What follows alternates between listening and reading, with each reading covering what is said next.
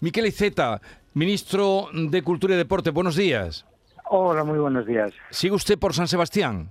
Pues sí, todavía sigo aquí, al mediodía me voy a Madrid. ¿Ha tenido tiempo de ir al cine? Pues hombre, a eso, a eso he venido, sí, sí. Ayer vi la película de Paco León y la verdad es que estuvo muy bien, estuvo también en el estreno de la película Modelo 77, que fue la que abrió el festival, y por lo tanto sí he podido ver cine y disfrutar. Bueno, más dos películas que llevan Marcha Andaluz, Alberto Rodríguez, pues eh, director andaluz, además rodada aquí gran parte en Andalucía, Paco León también eh, de Sevilla, y le ha gustado estas dos películas a usted. Pues sí, la verdad es que sí, están muy muy bien, y luego también vi Girasoles Silvestres, y en fin, eh, la, verdad es que lo he disfrutado y, siempre te quedas con ganas de ver mucho más, porque realmente la oferta de películas es espectacular. Bueno, y el partido de la selección española de básquet frente a Francia, eh, supongo que lo vería. No, porque estaba en el cine. Bueno. en el cine. Lo que pasa es que eh, efectivamente cuando acabamos de, ver la película de Paco León, pues rápidamente nos fuimos a Twitter para averiguar qué había pasado y pudimos comprobar con mucha alegría que la selección española había ganado y por cuarta vez somos campeones de Europa. Bueno, porque le lleva eh, consigo lo de ser eh, ministro de, Cultura y Deportes.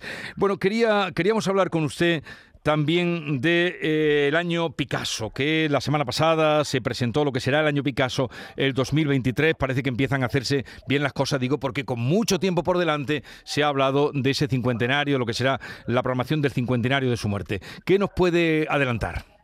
Bueno, primero quiero aprovechar y me lo, en fin, me lo permitirá que, me acuerde de, Pepe Guirao, mm, era andaluz también, que nos preparó una celebración fantástica. Ahora lo que nos ha tocado es poner en marcha lo que él había diseñado.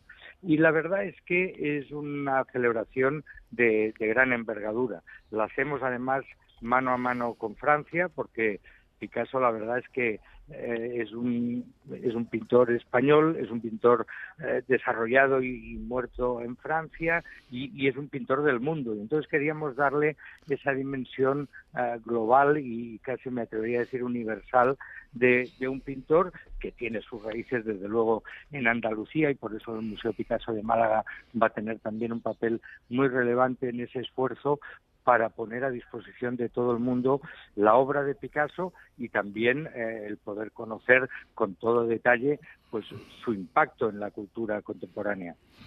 Eh, ¿Servirá este cincuentenario que va a tener una gran programación como deseamos y esperamos, que se inicia ya eh, justo en la casa natal? Han, presentado una posición este fin de semana.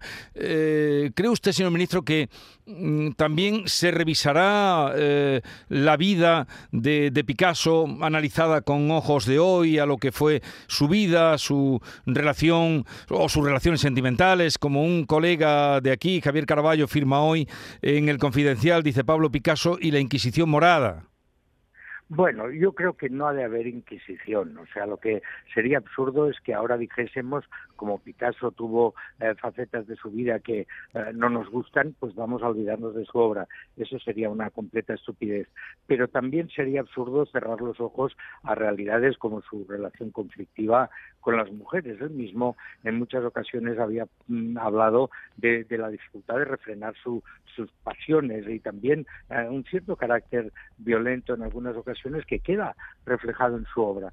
Lo que pasa es que nosotros hemos optado por enseñar a Picasso tal cual es y por celebrar su obra que ha sido tan importante y que ha tenido tanto impacto en las corrientes artísticas del siglo XX y por lo tanto estamos dispuestos a enseñarlo todo, a no esconder nada, pero sobre todo a darle dimensión e impacto a, su obra. O sea que no, no habrá cancelaciones.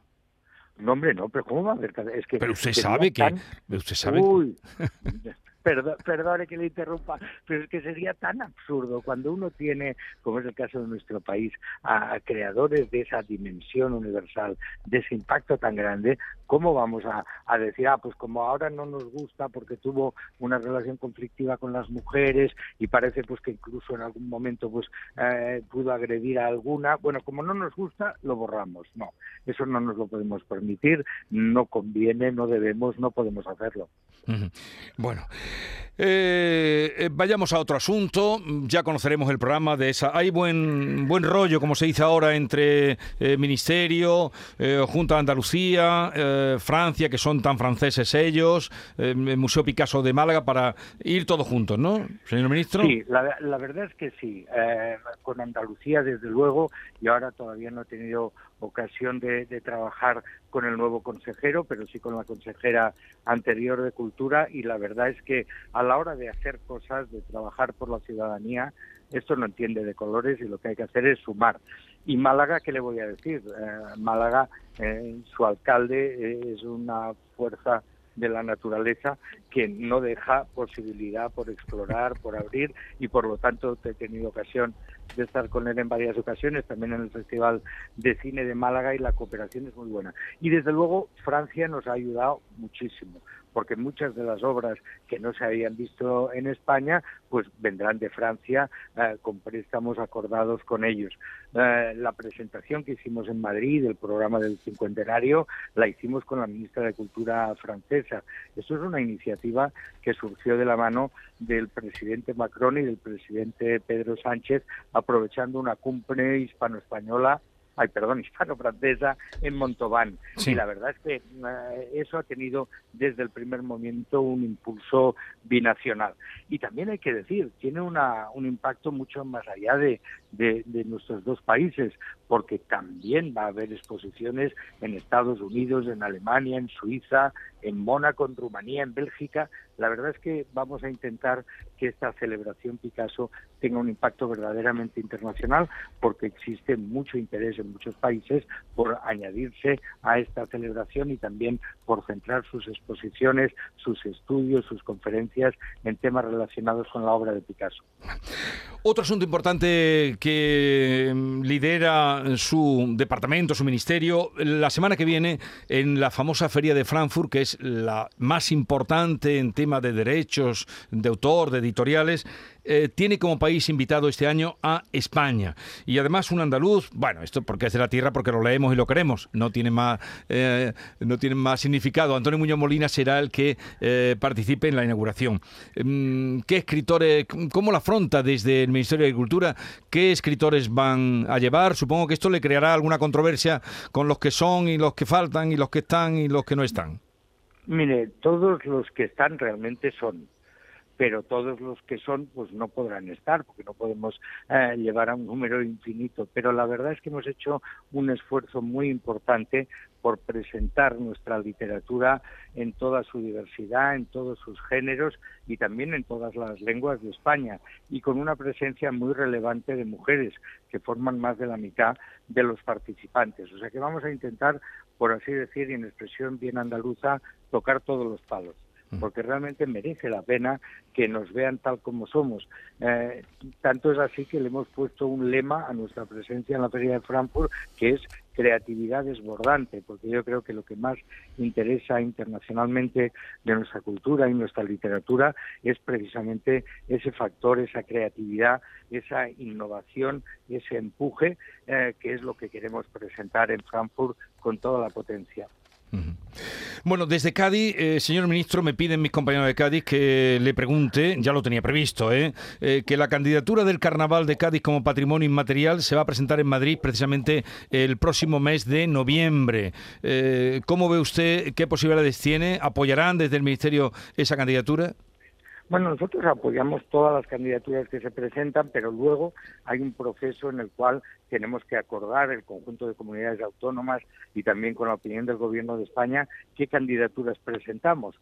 Y entonces, pues viene un proceso que no siempre es, es sencillo, porque nosotros lo que queremos también es asegurar que presentamos la mejor, las mejores candidaturas que tengamos y que tengan posibilidades de, de ganar, ¿no? Desde luego los carnavales de Cádiz tienen entidad más que suficiente para convertirse en eso, que es un motivo de, de, satisfacción, de orgullo, pero que también luego hemos de recordar que nos obliga a cuidar con mucho cariño nuestras tradiciones, nuestras expresiones culturales, porque precisamente la UNESCO después eh, vigila, supervisa todos aquellos acontecimientos a los que se ha dado este título para garantizar que mantienen ese nivel.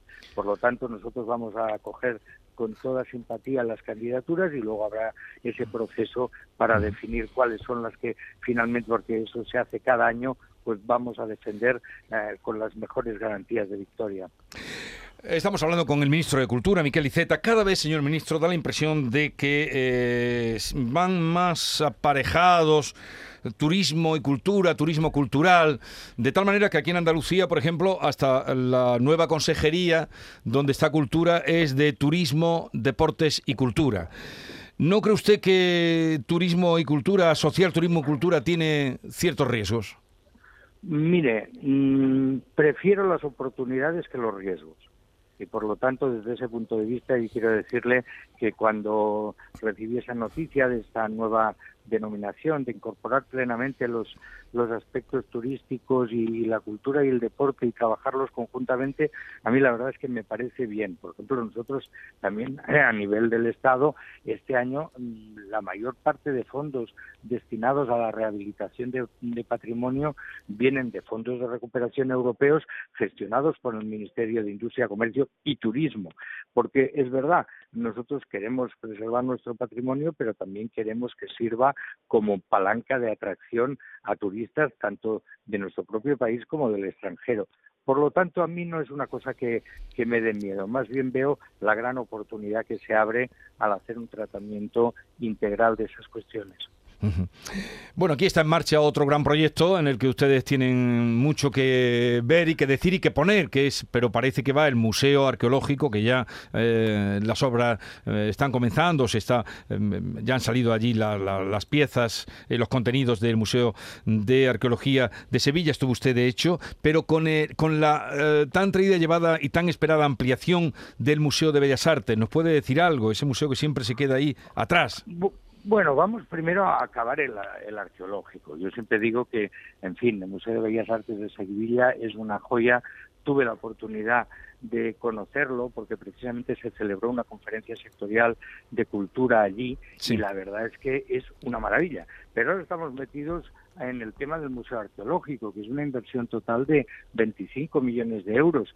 Eh, empieza en el 2022 el pago del proyecto de ejecución, que ya me lo enseñaron, lo conocí, y por lo tanto vamos a pegar un arreón fuerte al Museo Arqueológico. Pero desde luego, eso está en cartera porque merece la pena. Yo realmente eh, el disfrute de las obras del Museo de Bellas Artes de Sevilla, yo creo que merece esa ampliación y que conserve la dignidad de un edificio tan magnífico. Y por lo tanto, vamos a ir ahí también, pero no podemos hacerlo todo a la vez. Y por lo tanto, vamos a tener que hacerlo por fases, por etapas, pero desde luego es un proyecto que está sobre la mesa y que vamos a cometer porque merece la pena y porque Sevilla lo merece. Bueno, pues eh, ánimo para, para, todo lo que tiene por delante. Eh, y, sobre todo también felicitaciones por el, por el terreno deportivo, ¿no? Por esa victoria. Eh, ¿Felicitó usted ya a los jugadores, señor ministro? Bueno, lo, hizo directamente el presidente del gobierno. Podríamos decir que nos repartimos la faena, porque como yo estaba en, en, el Festival de Cine y por lo tanto a Berlín se desplazó el presidente, se desplazó el presidente del Consejo Superior de Deportes y fueron ellos los que en nombre de todos han felicitado a la selección y además, mm, en fin, yo me atrevo a decir, van a seguir muchos éxitos en ese camino. Porque además, si usted se fija que a veces nos cuesta fijarnos en todos los detalles, pero también las categorías más juveniles están obteniendo unos grandes resultados y por lo tanto yo creo que está garantizado los éxitos de hoy, pero también los de mañana.